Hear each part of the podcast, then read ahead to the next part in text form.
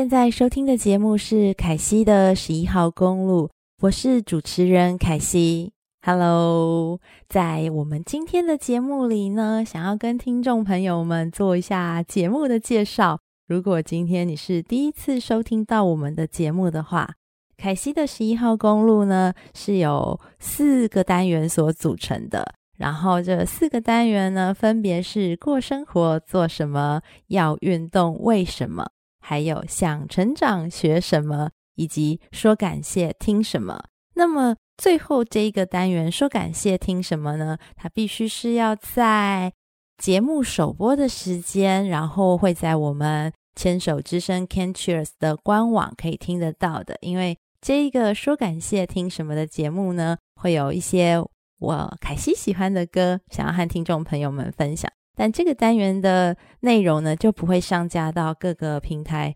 的 Podcast 这样子，所以就是因为版权的关系啦，所以就会在其他的各大平台，像是 Spotify 或者是 Apple Podcast 之类的，就是一些平台，我们会收听到的是另外三个单元，就是过生活做什么，要运动为什么，以及想成长学什么。然后每一次节目播出的这个单元组合呢，都会稍稍有一些些调整。有的时候是三个单元，有的时候是四个单元，有的时候是两个单元。然后就是比较随我随我兴趣、随我意这样随我心意的节目的内容单元组合的数量会不同，大概是这样子。那在今天的这个现在单元里面呢，要做的是什么呢？是要运动。为什么这个单元呢会稍微的少一点点出现？因为我虽然是有在骑公路车，就是骑单车，可是实际上我也没有真的那么勤快啦。然后我就诚实说，我真的没有那么勤快，是喜欢骑脚踏车，但是就是会断断续续的。虽然是断断续续的在骑车。然后从二零二零年开始到现在，哇，也是持续了好一段时间这样子。然后会喜欢骑公路车，会喜欢骑单车，喜欢上的原因是因为在二零一九年的时候，我做了第一次的环岛，然后单车环岛，觉得非常喜欢骑。骑脚踏车，就那一次环岛之后，才真的喜欢上脚踏车，然后就才买公路车，就开始一直都断断续续的骑车。然后跟听众朋友们要报告一下，就是要分享一下，在今年凯西终于要进行第二次的单车环岛了，好开心哦，真的超开心的。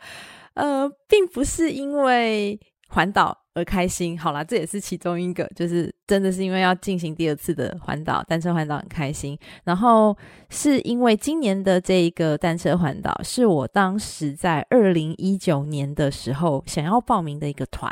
但是因为当时我是有高血压的，所以我没有办法去报名。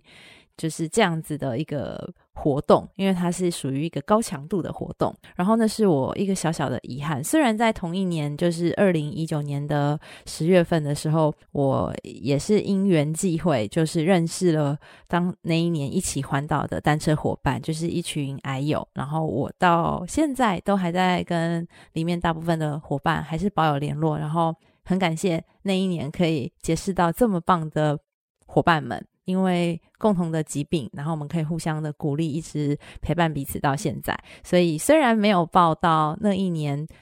年初最想要报名的单车环岛团，但是在同一年我还是完成了这个心愿。可是我心中真的一直都有小小的遗憾，很希望可以在跟那一年当时二零一九年的那个团体一起去参与单车环岛。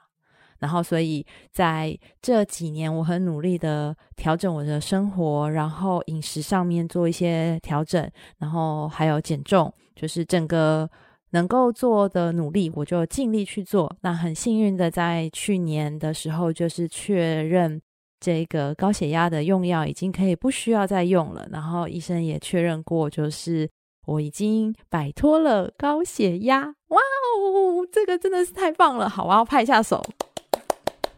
好，自己很开心。好，那因为没有高血压了这个问题困扰之后呢，就可以参加比赛。然后参加运动赛事，尝试了人生的初次的二铁比赛，这女子二铁，然后距离诶稍微算稍微短一些些，但是还是很开心，就是有小小的尝试这样子，所以就很开心。然后今年呢，没有想到这个我很喜欢的这个团体呢，因为它是一个课后的同学会，就是限制是课后的上过一些课的朋友、同学、学员才能够参加的。好，那到底是什么呢？我到时候再就是等到我骑完之后再来公布这样子。然后很开心的这一个可以报名这样子的一个活动，就是没有想到老师还有在开这么棒的单身环岛。那因为这几年也认识很多朋友，然后就很开心。这一次的环岛是有约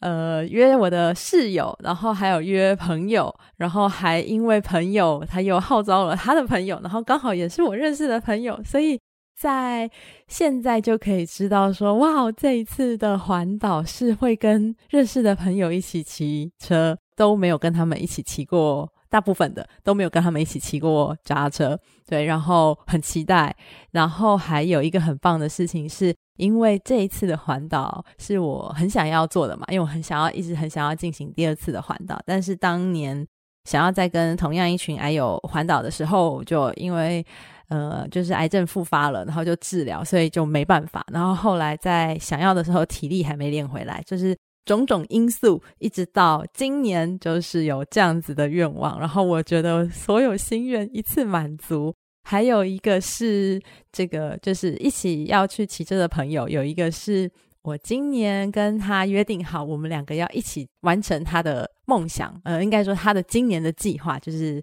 二零二三年计划之一。他的计划之一就是要单车环岛。然后我就说好，我跟你一起。但是我也很怕，就是答应了，然后我做不到，但他做到了，这样子有点糗。就没有想到有一个很棒的机缘，让我们这么多朋友。可以一起一起骑车，一起运动，然后一起，我觉得就是吃喝玩乐啦。好，那这个部分就先讲到这边，所以等到完成之后再回来跟听众朋友说。现在这个要运动为什么的单元呢？凯西今天很想要来聊一下，就是我想要来聊的是羽球、羽毛球，因为我已经很多年，我我我应该大学毕业之后就再也没有打过羽毛球了。就打过羽球，因为我有一个小小的障碍，是因为之前是近视，然后高度近视。我在大学的时候打羽球，有一个很大的困扰是，当球飞到空中之后，它就不见了，就是我真的看不到那个球。然后等到那个球看到的时候，它下来的时候，就是球掉下来的时候，基本上我已经没有办法反应，能够去打到它。然后等到我能够反应过来的时候，我通常就是打不到那个球。然后有的时候看得到球，但是我。没有办法瞄准，我完全不知道为什么。就是对于羽球这个运动，我真的做得很差，所以后来就一直都没有要打了，所以就也都没有碰过。那去年的时候认识了新的朋友，就是他们有在打羽球，就说要约打球，就需要有球球伴这样子，然后我就说好啊，来试试看。然后我打了一次之后，第一次去打就打了两个小时，然后回来之后我的膝盖就痛到不行。所以又休息了很长一段时间，但我没办法确认那个膝盖痛是因为那一阵子运动的比较多，还是羽球的强度真的很高。因为真的羽球是一个我觉得强度蛮高的运动，所以后来休息之后呢，就是恢复脚比较好之后呢，就开始又回恢复打羽球。然后因为我打两小时的那一次，我发现。不知道是不是因为做了近视雷射手术之后啊，不用戴眼镜，我觉得我在对焦这件事情上面变得比较精确，所以我其实看得到羽球，即便它飞到空中的时候，后来再打羽球就变成打一个小时，然后一个小时的时候仔细看那个球，我会发现我可以看得到球从空中慢慢的落下来，当然不是慢动作，但是我是可以看得到球。落下来的那个速度，然后如果队友不要很快速的球的话，就是真的是可以看得到那个球掉下来，再配合我不太灵光的这个反应，有的时候打得到，有的时候打不到。所以我对羽球的呃自己的期待就是可以接得到球，然后可以把它打回去，就这样就好了，也没有期待太多。那后来再打一个小时的时候，就发现天哪，我的右手打完之后。就是隔天是会发抖的很厉害，拿水杯重一点的水杯会抖，然后就有一点点困扰，所以又休息了一段时间。后来再去打的时候呢，我真心觉得运动就是熟能生巧，你持续的有去做练习，有去运动，做一项运动的时候，你的身体真的会慢慢的适应。那我后来再去打，一样是一个小时的时候，我就调整一下我的挥拍的动作。本来可能只有用单纯用手的力量，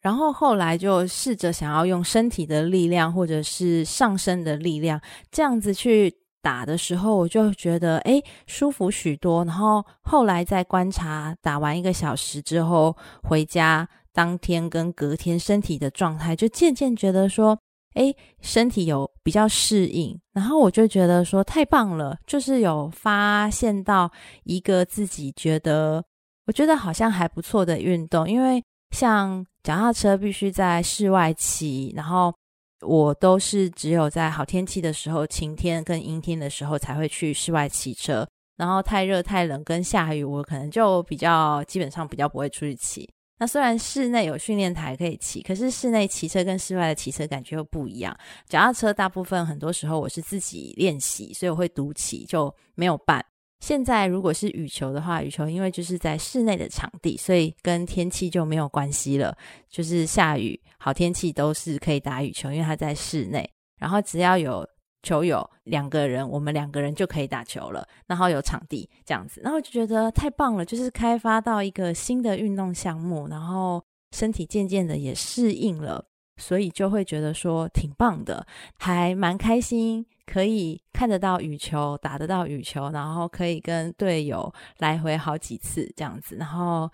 嗯，算是一个算是新的发现吧，所以还不敢说很喜欢羽球，但是有发现到这个打球的乐趣，打羽球的乐趣。那希望呢，就是自己还可以再再稍微认真一点做运动的习惯的养成，然后可以减少那个断断续续，然后可以稍微增加。运动的频率这样子，那这是算是我对今年自己小小的期待吧。对，然后可以再更好的做运动，因为运动真的是很开心，然后也是对身体有帮助。而且运动有一件很棒的事情，就是你可以累积多少，你的身体就会回馈给你多少，就是很棒、很棒、很棒的投资，就是运动这件事情。所以我们就在今年好好的一起动起来吧。